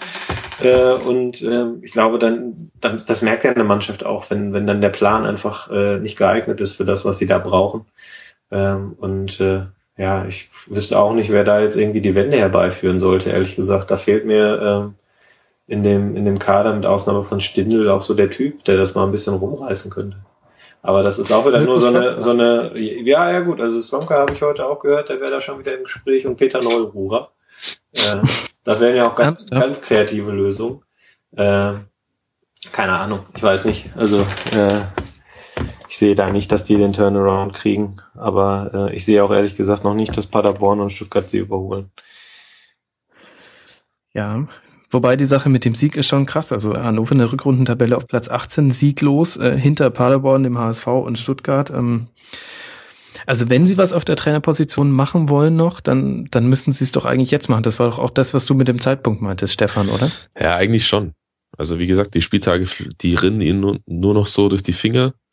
Und wenn was Einschneidendes passieren soll, dann muss es schnell passieren. Weil so, ein, so eine Aktion wie äh, Nürnberg, glaube ich, war das letztes Jahr, zwei Spieltage vor Schluss noch einen Trainer rauszuschmeißen und dann äh, irgendeine Interimslösung hinzustellen, das ist ja auch sinnlos. Mhm. Also jetzt wären noch fünf Spiele, das sind noch genug Punkte, die man sammeln könnte. Ich finde, wenn dann jetzt und nicht immer drauf hoffen und drauf hoffen und drauf hoffen, das äh, dann wird schwierig. Und wie Matthias schon sagt, finde ich auch, dass der Mannschaft bis auf Stindel dann äh, die Typen abgehen. Also, Zieler ist als Torwart ein bisschen weit weg, offenbar. Also im Sinne von, dass er Einfluss nehmen könnte auf die Feldspieler. Und dann äh, gibt es da nicht mehr so viele Spieler, Andresen vielleicht. Aber das war's dann auch. Und da wird's, finde ich schon, da, da hapert's vielleicht auch ein bisschen dann an der, an der Mentalität. Mhm. Gut, dann lasst uns doch mal den äh, Abstiegskampf noch näher angucken, nachdem wir jetzt schon über äh, einige der Teams schon gesprochen haben. Wir haben schon über Hannover geredet auf Platz 15. Wir haben äh, Paderborn zumindest kurz angeschnitten auf Platz 16. So wirklich viel zu deren Spiel bei Dortmund lässt sich jetzt eigentlich auch nicht sagen, finde ich. Wir haben über den HSV geredet, Platz 18. Da bleibt noch auf Platz 17 Stefan. Äh, ja, wer denn? der VfB aus Stuttgart. Ach so, ja. Stimmt. Ah ja, richtig, ne? Stimmt. Haben in Augsburg gespielt. Ähm, und Augsburg hat endlich mal wieder gewonnen, aber so ganz überzeugend spielen die irgendwie seit, ich würde mal sagen, sechs Spieltagen nicht mehr. Äh, ja, das stimmt. Augsburg hat äh, Probleme im Offensivspiel. Und äh, auch wenn er gestern das entscheidende Tor erzielt hat, Raul Bobadilla ist, finde ich, äh, ein Ansatzpunkt dafür, also für die äh, Probleme, weil man so das Gefühl haben könnte, dass es in den letzten Wochen ein bisschen sehr äh, einzelspielerhaft zugegangen ist beim FC Augsburg und nicht mehr dieses Kollektivdenken da war. Wenn Boadilla einen Ball bekommt, dreht er sich um und fängt an zu laufen und dribbelt und versucht, sich in fünf Spiele Gegenspieler zu schmeißen und so weiter. Und vor äh, kurz nach der äh, Winterpause hat es noch so ausgesehen, dass wenn er einen Ball bekommen hat, hat er ihn klatschen lassen oder hat ihn irgendwo anders äh, hingespielt oder schnell weiterverarbeitet und keine Ballkontaktzeiten gehabt von fünf, sechs, sieben Sekunden. Und das geht denen jetzt gerade ab und deswegen kommen sie nicht mehr so zu Torchancen. Dann kommt noch ein Altintop dazu, der äh, seit ein paar Wochen erst gefehlt hat, jetzt angeschlagen war und von der Bank kommt. Der, da sieht man, wie wichtig der ist für die, weil der macht nämlich genau das. Der kann die, Gegensp die Mitspieler gut einsetzen. Und äh, ja, dann sind sie nach vorne schon nicht mehr so äh, durchschlagskräftig, weil so den klassischen Torjäger, äh, haben sie nicht im Kader, beziehungsweise Matausch, der ist, äh, war lange verletzt. Und deswegen erzielen sie zu wenige Tore eigentlich. Wenn wir vorhin schon die Punkte angesprochen hatten, äh, die momentan ausreichen, um auf dem UEFA Cup Platz zu stehen, dann äh, steht Augsburg da mit 36 erzielten Toren. Das ist natürlich auch relativ wenig nach 29 Spielen. Ähm, und das ist eigentlich ihr, ihr größtes Problem. So nach hinten ist es noch okay. Den, das Spiel in Paderborn mal ausge, äh, ausgenommen, da waren sie wirklich ziemlich schlecht. Aber das eigentliche Problem ist das Offensivspiel. Insofern tut der Sieg gestern gegen, Augs äh, gegen äh, Stuttgart schon sehr, sehr gut, weil das war ein eminent wichtiges Spiel für den FC Augsburg, finde ich. Mhm. Und auf der anderen Seite eine ziemlich ärgerliche Niederlage für den VfB, denn so schlecht waren sie nicht, ähm, waren vielleicht sogar eher dran am Auswärtssieg, als es ähm, Augsburg verdient war zu gewinnen. Ja, es äh, ist jetzt mittlerweile schon das dritte gute, also zumindest partiell gute Auswärtsspiel, das sie hinlegen. Selbst die Niederlagen in Wolfsburg und sogar beim 0-4 in Leverkusen haben sie ja phasenweise, in Leverkusen war es eine halbe Stunde, in der sie sehr gut waren bis zum 0-1, dann sind sie ja völlig auseinandergebrochen. Ähm, in Wolfsburg war es die erste Halbzeit, die diese, da haben sie Wolfsburg auch ein bisschen auf dem falschen Fuß erwischt, äh, wo sie eigentlich die bessere Mannschaft war. Und jetzt gestern war es so eine gute Stunde, also es wird immer ein bisschen länger, aber das bringt ja alles, bringt ja alles nichts. Und die Ergebnisse werden auch immer knapper, aber es bringt ja alles nichts, wenn ich dann nicht, so ein Spiel muss ich halt unentschieden spielen, wenn ich es dann schon nicht gewinnen kann. Mhm. Die, die eine große Chance war ja da in der ersten Halbzeit, nach dem 1-1 nochmal von Ginczek, im Prinzip dieselbe Situation nochmal. Ähm, klar, war ein bisschen schwierig, weil der Torwart echt im richtigen Moment rauskommt und er ihn dann, also die Distanz von Schützen zu Torwart war einfach zu kurz und er hat ihn dann ja mehr oder weniger angeschossen.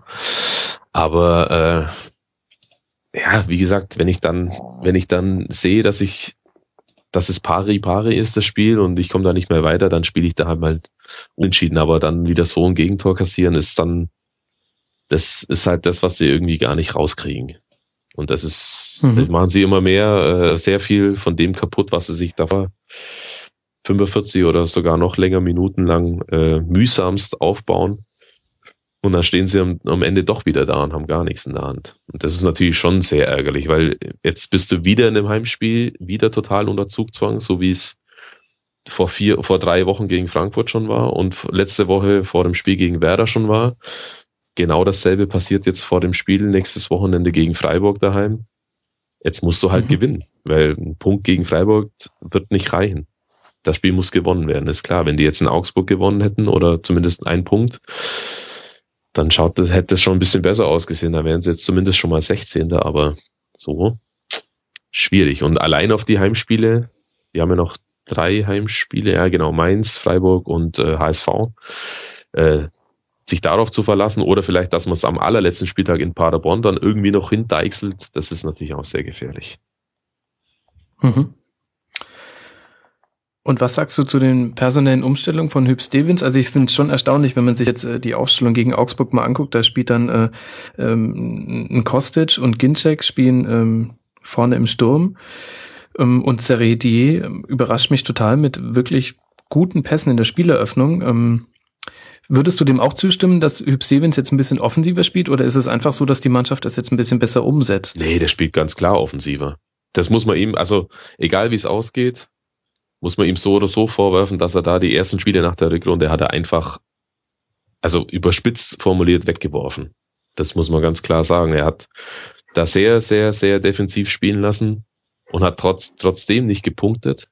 Und äh, der, der totale Niederschlag war halt dieses 1 zu 2 in Hoffenheim in der letzten Minute. Und danach fand, glaube ich, so eine Art äh, Umdenken statt. Ähm, dass er jetzt Spieler wie Maxim zum Beispiel, der vorher kaum gespielt hat oder wenn er nur von der Bank kam, äh, eingesetzt hat. Ginczek, gut, der war verletzt.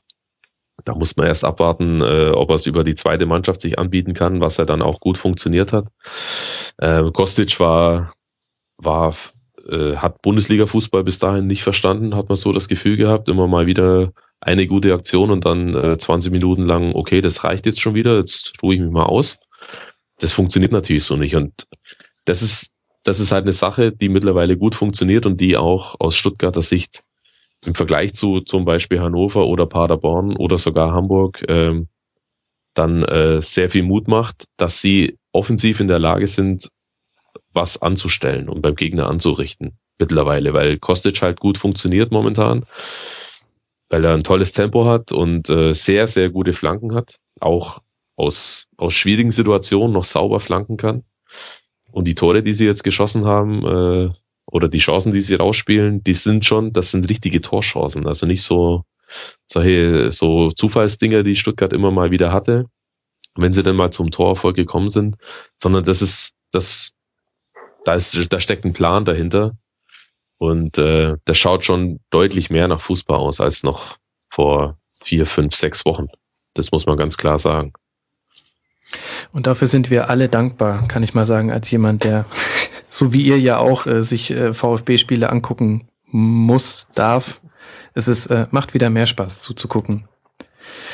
Matthias, nachdem du im Urlaub warst, könnte ich mir vorstellen, hast du denn überhaupt mitbekommen, wer neuer Trainer beim VfB wird nächste Saison? Mutmaßlich. Nur die Gerüchte. Aber schon ziemlich guter Zeitpunkt, oder? So im Fahrwasser von Labadia und dann vor allem Klopp einfach noch sowas äh, fast dingfest zu machen? Ja, ist halt die Frage, wollen sie Öffentlichkeit oder nicht? Also sie haben es ja offiziell, glaube ich, immer noch nicht bestätigt. Ne? Ich habe ein launiges Hüb Stevens Interview mit dem ZDF gestern gesehen, äh, wo er ja sich ja auch noch so ein bisschen äh, herumdruckste um die Antwort. Ähm, ja, ich glaube, dass äh, wenn er denn kommt, äh, und danach sieht's ja aus, dann ist er, glaube ich, schon der richtige Mann da an der Stelle. Äh, gute Arbeit geleistet, auch ja irgendwie nachhaltige Arbeit in Leipzig. Ähm, Mhm. Das kann ich mir schon gut vorstellen, dass das, dass das funktioniert. Ja, ja und ja und nein, wenn ich da kurz einhaken äh, darf. Ähm, der hat absolut äh, gute Arbeit geleistet in, in Leipzig und auch nachhaltig, wie du sagst, mit zwei Aufstiegen. Allerdings muss man auch sehen, wie Leipzig zuletzt Fußball gespielt hat. Mit einer doch sehr anständigen, äh, mit einem doch sehr anständigen Kader. Und da war von, von äh, strukturierten Kurzpass, Fußball jetzt nicht so viel zu sehen. Also das war schon einigermaßen einfältig. Und äh, ich glaube auch, dass er ein, ein, guter Mann sein kann für den VfB, aber man sollte sich nicht darauf verlassen, dass da jetzt äh, die ganz große äh, Trendwende kommt nach, nach, dem Steven, nach Stevens Fußball. Ähm, ja, das nur als, als Einschub zu, zu Alexander Zorniger vielleicht kurz. Auch personell nicht. Also ich hätte gedacht, dass äh, wenn, wenn das denn jetzt äh, so ist, dass er dann kommt, dass das dann auch das Signal ist, jetzt wird auch im Kader wirklich jetzt mal ausgemistet und nicht immer nur behauptet, man tut's und dann verlängert man doch mit Ibisevic. Äh, davon gehe ich jetzt erstmal nicht aus. also nee, nee, da, das wird jetzt, das glaube ich jetzt nicht. Ähm, ich denke schon, dass mit ihm dann auch äh, Neuanfang angegangen wird. In der optimalerweise natürlich in der, äh, in der ersten Liga und in der zweiten Liga. Wobei das auch mit Auge äh, wahrscheinlich auch äh, eher mit Auge eingekauft ist, weil er die zweite Liga halt mittlerweile kennt und selbst wenn es schief gehen sollte dieses Jahr, dass er dann der Mann wäre, der da äh, von Grund auf neu aufbaut. Mhm. Gut, warten wir mal, ob es da irgendwann eine offizielle Bestätigung gibt. Gut, und dann haben wir noch äh, unten drin unter anderem den SC Freiburg, zu dem äh, du, Stefan, ja schon gesagt hast, ähm, da gehst du davon aus, die sind am stabilsten. Jetzt haben sie aber trotzdem äh, zu Hause gegen Mainz 2 zu 3 verloren. Matthias, wie ist denn so ein, dein Eindruck ähm, vom SC? Traust du denen den Klassenerhalt zu? Siehst du die auch so stabil? Ja, eindeutig. Also ich glaube nicht, dass die absteigen werden. Ähm, mir fehlte in diesem Jahr so ein bisschen die Weiterentwicklung, auch wenn sie natürlich wieder den einen oder anderen wichtigen Spieler verloren haben im Sommer. Aber ähm, äh, ja, Schlussspieler haben da in diesem Jahr nicht so gut funktioniert. Also allen voran Mimedi, der jetzt glaube ich zum ersten Mal seit äh, 10, 15 Spielen wieder getroffen hat. Ähm, da, da hat irgendwas nicht so ganz funktioniert. Ähm, ich glaube, sie hatten auch eine extreme Verletzten-Serie zwischendurch mit, mit Grippekranken mhm. über Wochen. Ähm, aber ich glaube nicht, dass die was mit dem Abschied zu tun haben. Ich habe gestern auch nur die Zusammenfassung von dem Spiel gegen Mainz gesehen, aber ähm, das war ja jetzt ein Spiel, das sie, glaube ich, auch äh, hätten unentschieden zumindest spielen können. Äh, hatten ja äh, relativ viele gute Chancen, die Karius dann entschärft. Ähm, ich glaube nicht, dass, äh, also ich rechne damit, dass die, dass die über dem Strich stehen, auch über dem Relegationsstrich am Ende. Wobei das natürlich auch genau der Grund sein kann, weswegen man absteigt, wenn man halt äh, zum Beispiel jetzt auch gegen Mainz gar nicht so schlecht spielt, aber halt verliert. Und da fallen mir bei Freiburg in dieser Saison noch vier, fünf Spiele ein, wo sie unentschieden gespielt haben oder verloren haben. Ähm, also ihr seht die beide überhaupt nicht in Gefahr, obwohl die ja auch nur zwei Punkte trennen von den hinteren Plätzen. Ja, doch in Gefahr natürlich schon, weil das Spiel jetzt am Samstag, glaube ich, Samstag ist es in Stuttgart, äh, das wird natürlich auch äh, unheimlich wichtig. Ähm, mhm. Aber Freiburg bringt halt, wenn man so alles zusammenrechnet, von den fünf Mannschaften, die da unten stehen, am meisten mit. Und die haben, äh, die haben einen Trainer, der, der auf, der die Mannschaft halt auf bestimmte Gegner so ausrichten kann, dass man das Gefühl hat zumindest, die wissen jederzeit, was sie da zu tun haben. Und das ist ja nicht immer bei allen Mannschaften der Fall gewesen. Das wird mir jetzt als Freiburg-Fan äh, schon eine gewisse Sicherheit geben, muss ich ehrlich sagen. Mhm. Und auf der anderen Seite Mainz mit Martin Schmidt jetzt den Befragungsschlag geschafft. Also mit 34 Punkten sind die ja zwar rechnerisch noch nicht raus, aber ähm, denen wird nichts mehr passieren. Ähm, wie, wie sieht er so eigentlich seine Leistung jetzt? Das vergisst man ja fast so ein bisschen, dass der ja auch noch gar nicht so lange im Amt ist. Ich fand es heute sehr witzig, äh, nur ein kleiner Einwurf von mir, äh, dass der FSV Mainz 05 heute bei Facebook so eine Grafik veröffentlicht hat äh, mit dem Hashtag Trainerschmiede und dann ein Foto von, äh, von Schmidt 2020, neuer BVB-Trainer. ähm, cooler Club. Äh, ich würde es denen total wünschen, dass die, dass die mit Schmidt da jetzt wirklich die, die, die Wende schaffen. Ähm, ich meine, dass sie da unten raus, klar, ich glaube nicht, dass sie noch in den Abstieg äh, rutschen. Ähm, aber dass das eben jetzt auch der Mann ist, der wieder besser zum Verein passt äh, als sein Vorgänger. Ähm, die Basis ist da, aber da sehe ich natürlich auch wieder die Gefahr, dass dann, dass dann drei, vier wichtige Spieler weggehen. Also ich glaube, Okazaki ist kaum zu halten, Geis wird nicht zu halten sein, äh, Mali vermutlich auch nicht. Äh, das sind dann schon wieder. Kommt Geist denn zum BVB? Denn das habe ich jetzt schon mehrfach gelesen. Zumindest ist das ein Wunsch vieler das Fans. Das ist ein Wunsch vieler Fans, den ich auch nachvollziehen kann, weil er positionell einfach gut passen würde. Also bei Dortmund hört Kehl auf. Ähm, bei Gündogan weiß man nicht, was mit ihm passiert. Schein ist fast das ganze Jahr über verletzt. Bender ist auch immer wieder verletzt. Also Bedarf wäre definitiv da. Auch äh, wenn Ginter das zum Beispiel jetzt am, ähm, am Samstag zum ersten Mal richtig gut gemacht hat auf der Position. Ähm, ich weiß ehrlich gesagt nicht, was er für ein Verhältnis zu Thomas Tuchel hat. Ähm, ob das eventuell dann letztlich den Ausschlag gibt. Äh, was ich zuletzt gehört habe, war Wolfsburg da in der Pole Position, aber das kann sich jetzt natürlich dann unter Umständen auch nochmal ändern. Aber da weiß ich leider nichts, was ich hier exklusiv verraten könnte. Ach Mensch, schade. Dafür hatten wir ich eigentlich nur für die Einschätzung von Geist zu Dortmund eingeladen. Ja, ähm, wir haben über drei Spiele noch nicht geredet und ich würde mal vermuten, über zwei können wir etwas kürzer reden, nämlich die beiden Nullnummern des Spieltags. Einmal haben wir da die Eintracht gegen Gladbach. Ähm, ich weiß nicht, fällt euch dazu was ein? Ich finde es erstaunlich, dass eine Schafmannschaft auch mal zu Null spielt. Das fällt mir Ich habe das Spiel nicht gesehen, muss ich gestehen. Ich hab's. Ah, Urlaub. ich hab's größtenteils gesehen, aber ah, das ist ja nach den, zumal dann nach den Ergebnissen, die danach äh, noch erfolgt sind an diesem Spieltag, einigermaßen unerheblich, was da, was da mhm. Passiert ist, wer da gewonnen hat oder halt in dem Fall auch nicht gewonnen hat. Ja, interessanter finde ich da das, fand ich da das andere zu Null Spiel, weil du vorhin sagst, äh, die kann man kurz abhandeln.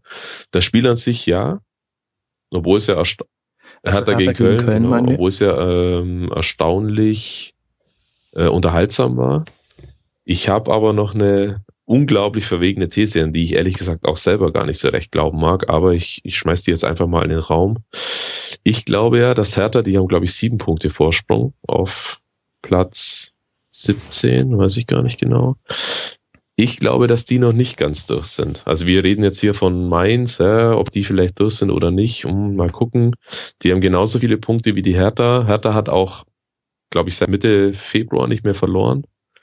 Relativ lange ist das auf jeden Fall schon her.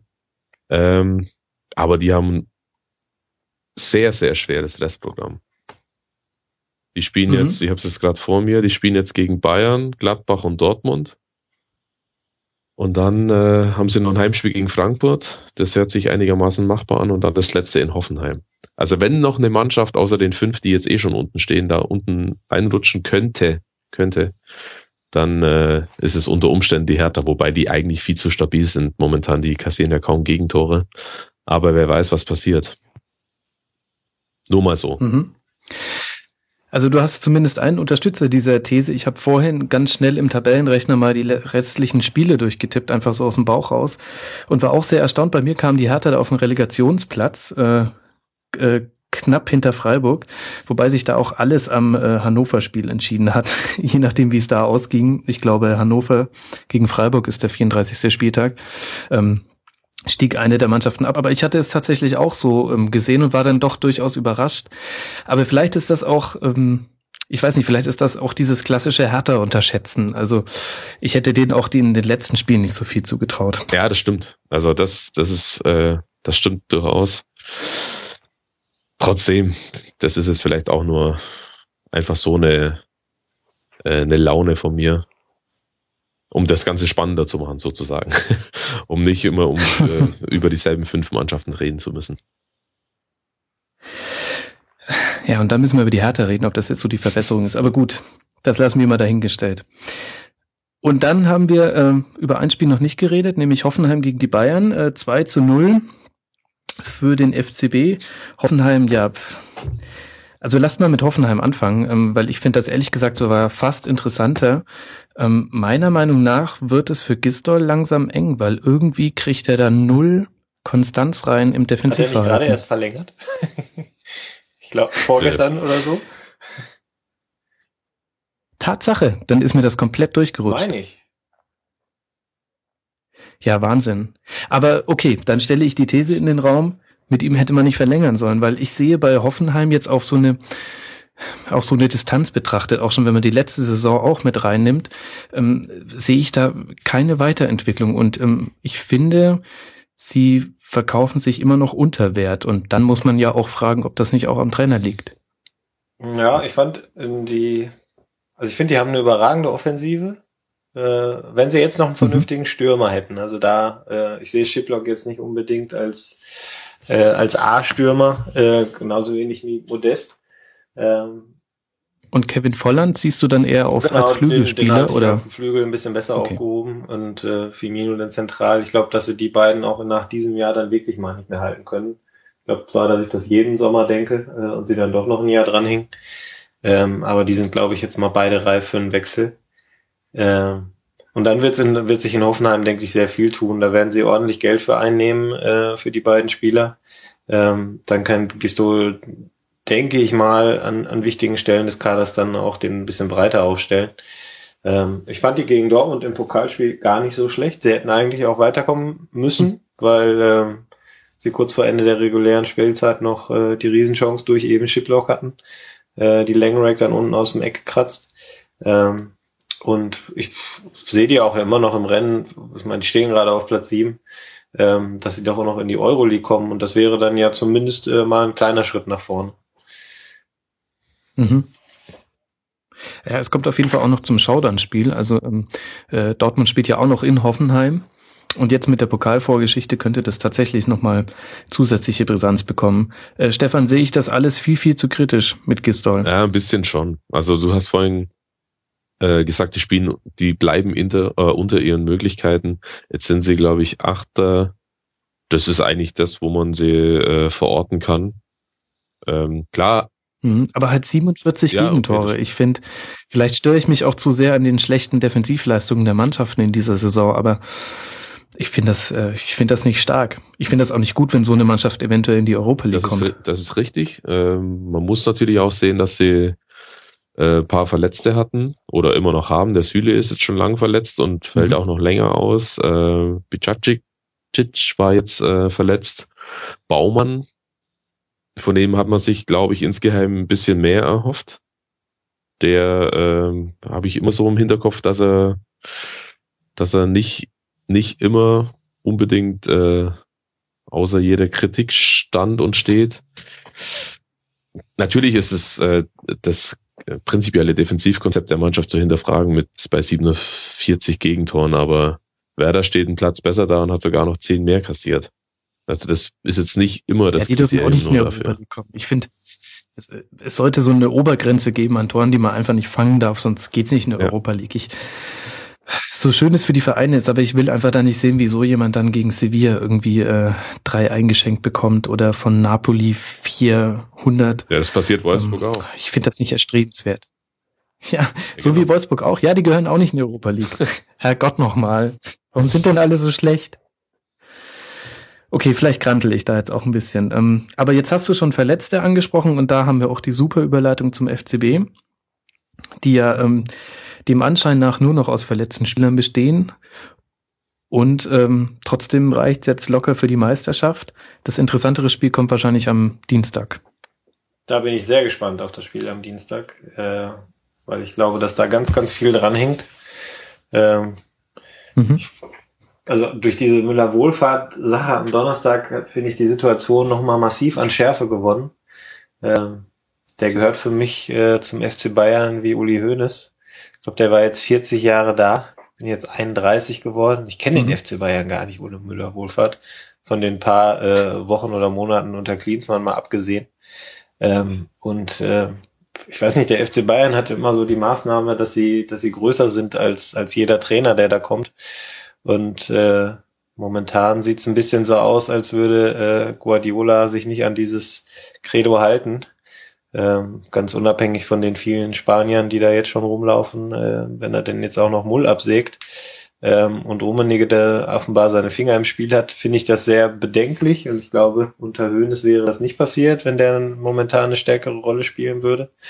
Ähm, und ich glaube, dass da unheimlich Dynamik reinkommen würde, wenn, wenn die am äh, Dienstag dann ausscheiden gegen Porto, ähm, was ich durchaus für möglich halte, ähm, aufgrund der verletzten Situation, die sie momentan haben. Auch wenn jetzt, glaube ich, Lahm zurückkehrt, Schweinsteiger soll auch wieder im Kader stehen.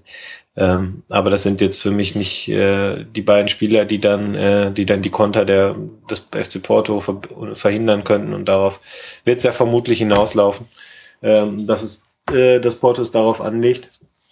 Ja, das finde ich also sehr, sehr spannend, was da am Dienstag passiert. Definitiv, ja. Und wenn wir vorhin äh, drüber sprechen, dass der Zeitpunkt bei Jürgen Klopp äh, nicht ideal war, kann man das in der Sache, denke ich, sicher auch sagen, Stefan. Also ein eine prekärere Situation äh, für einen Vereinsarzt, der zurücktreten kann, kann es ja eigentlich nicht geben, als jetzt, wo so viele verletzt sind mit kurzfristigen oder langfristigen Verletzungen. Das stimmt, ja. Und es ist ja, wie Matthias auch schon angedeutet hat, nicht ein, nur, nicht nur ein Vereinsarzt, sondern ist ja quasi der Vereinsarzt in, äh, im deutschen Profifußball. Das ist äh, richtig, was du sagst. Und ähm, ich sehe das auch sehr äh, bedenklich, auch fürs, fürs Spiel am, äh, am Dienstag gegen Porto. Allerdings gibt's momentan ja nur den Vorwurf, den, äh, den Müller-Wohlfahrt in, in den Raum gestellt hat. Und ähm, da muss man, finde ich, muss man erstmal ein bisschen vorsichtig sein, weil keiner kennt die, die Hintergründe. Mhm. Was ein bisschen, also mich zumindest ein bisschen verwundert hat, war die, die Kälte oder die Distanz, mit der äh, die Bayern das Ganze abgewickelt haben jetzt die letzten zwei Tage oder drei Tage mittlerweile. Das fand ich schon ein bisschen äh, komisch, äh, nachdem der, der Mann ja da fast vier Jahrzehnte gearbeitet hat für den Verein. Äh, auf der anderen Seite. Glaube, ich ja. glaube, aus der Entfernung, das lag auch wirklich daran, also an der Art und Weise, wie Müller-Wohlfahrt das gemacht hat. Also äh, er hat den Verein vorher nicht informiert, gibt ja, okay. eine Pressemitteilung raus. Sein. also der äh, ja auch von also egoistischer kann man ja fast gar nicht handeln. Das stimmt, das stimmt. Und findet ihr, findet ihr auch, dass es in den Medien dann angemessen behandelt wurde? Denn ich muss sagen, also ja, 40 Jahre Vereinsarzt beim FC Bayern, aber trotzdem mir war es ein bisschen zu arg. Also sogar wenn jetzt dann im Nachhinein dann Artikel erscheinen, ähm, wie jetzt äh, sein, sein kurzfristiger Nachfolger, ähm, wie der jetzt die Spieler behandelt hat, also Juan Bernard in der 18. Minute, das ist doch, das ist schon ein ganz schöner Hype jetzt geworden. Ja, aber das ist halt der FC Bayern, ne? Also ähm, ist, äh, ich sag mal, wenn der SC Freiburg äh, seinen Mannschaftsarzt austauschen würde oder Mainz 05, dann wäre das äh, wahrscheinlich bei uns in Dortmund nicht mal ein Splitter.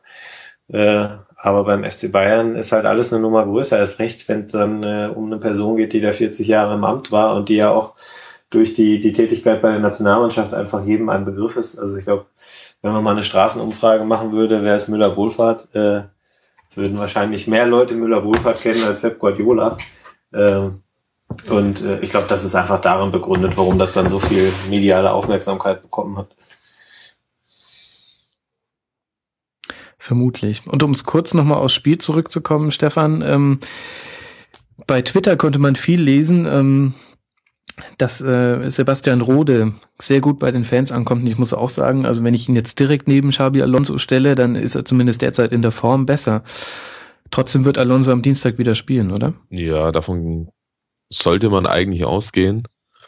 Wobei äh, mich viel mehr als einzelne Spiele jetzt interessieren würde, wo, worauf ich sehr äh, gespannt bin, wird sein, wie Guardiola jetzt mit diesem, mit dem Rückstand umgeht und mit der Art und Weise, wie er die mhm. Mannschaft auf und einstellt gegen den Gegner. Also er weiß jetzt ja, was ihn da zu erwarten hat, wie wie schnell und wie äh, körperlich und geistig frisch äh, die Portugiesen sein können.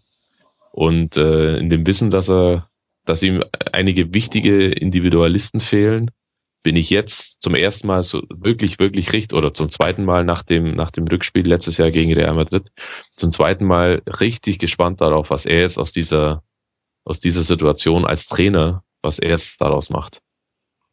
Das Und wird schon, finde, das wird mhm. ein Grad, das finde ich, wird ein Gradmesser für seine Arbeit in, in München. Ja, sehe ich auch so und ich finde, dann kann er nicht äh, Xabi Alonso spielen lassen.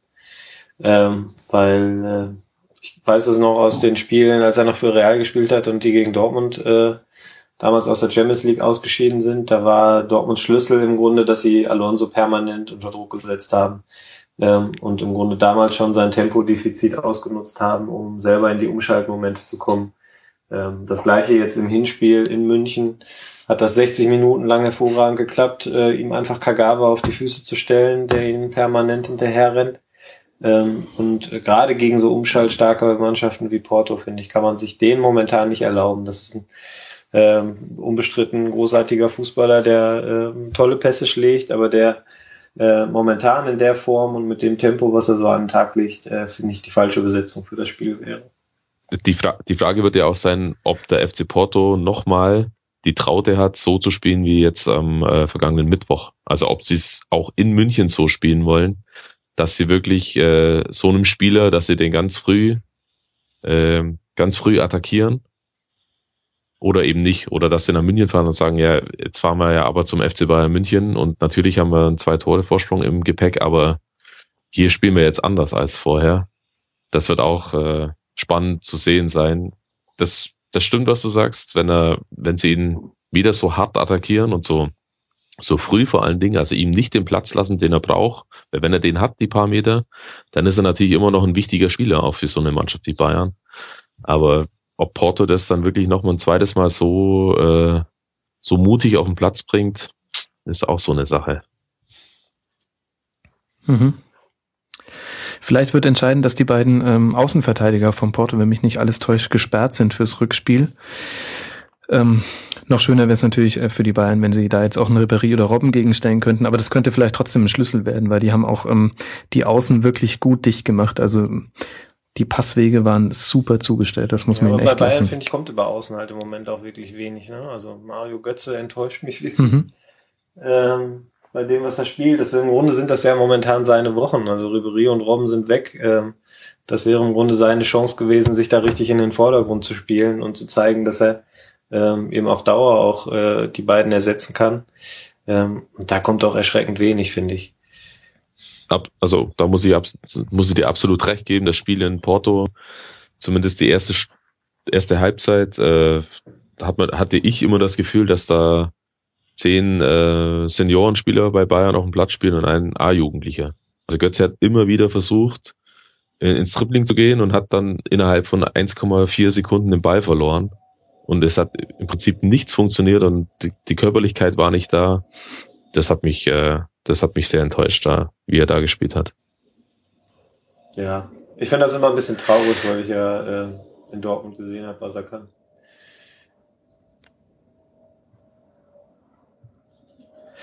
Ja, definitiv. Ähm, man hat immer so ein bisschen den Eindruck, ähm, dadurch, dass er bei Bayern nicht den Bonus hat, den er bei Dortmund hatte, dass er oft mit Geschwindigkeit auf den Gegenspieler aufläuft, äh, muss er quasi mit weniger mit weniger Eigendynamik in die Zweikämpfe gehen und sobald da jemand steht, der einfach äh, zehn Kilo mehr auf der Brust hat, was nicht so schwierig ist, ähm, wird er oft einfach wahnsinnig leicht abgekocht. Also ähm, wird gespannt sein. Darf mal gespannt sein, ob das jetzt im Rückspiel wieder so sein wird. Gut, ihr Lieben, wir haben tatsächlich über alle Spiele dieses Spieltags geredet, wobei ich glaube, dass wir noch nie so wenig dann tatsächlich über die Spiele geredet haben und viel mehr über die Nebenschauplätze. Haben wir noch irgendwas vergessen aus der Welt des Fußballs, was ihr gerne noch angesprochen hättet? Ich bin so mit Tuchel und BVB voll im Kopf. Mir fällt nichts anderes ein. Gut, vielleicht historische Marke Lionel Messi, 400. Tor von FC Barcelona, fucking 400. Tor, ich finde es echt unfassbar. In der 94. Minute auch noch sehr passend. Ja. Aber da kann man eigentlich auch nichts zu sagen. Gut, dann sage ich ähm, ganz herzlichen Dank, dass ihr mit dabei wart. Ähm, ihr Leute da draußen, folgt diesem Menschen auf Twitter. Zum einen Matthias Dasch von den Ruhrnachrichten, bei Twitter als Matthias unterstrich aus minus äh, unterstrich do. Ist das, das richtig, richtig, Matthias? Einen einfacheren Nick konntest ja, du dir nicht zulegen, oder? ja, jetzt würde ich ihn nicht ändern. Äh, jetzt folgen dir ja wahrscheinlich ganz viele Leute. Hoffentlich zumindest. Vielen Dank, dass du mit dabei warst. Und äh, Stefan hat den etwas eingängigeren äh, Twitter-Namen Ed Knallgöver. Danke, Stefan, dass du mit dabei ja, warst. Gerne. Und dann würde ich sagen, schauen wir, was der Dienstag bringt. Schauen wir, was der nächste Spieltag bringt. Folgt uns gerne auf Facebook, folgt uns auf Twitter, wo wir die 1000 Follower jetzt geknackt haben. Vielen Dank dafür und bis zur nächsten Schlusskonferenz. Macht's gut.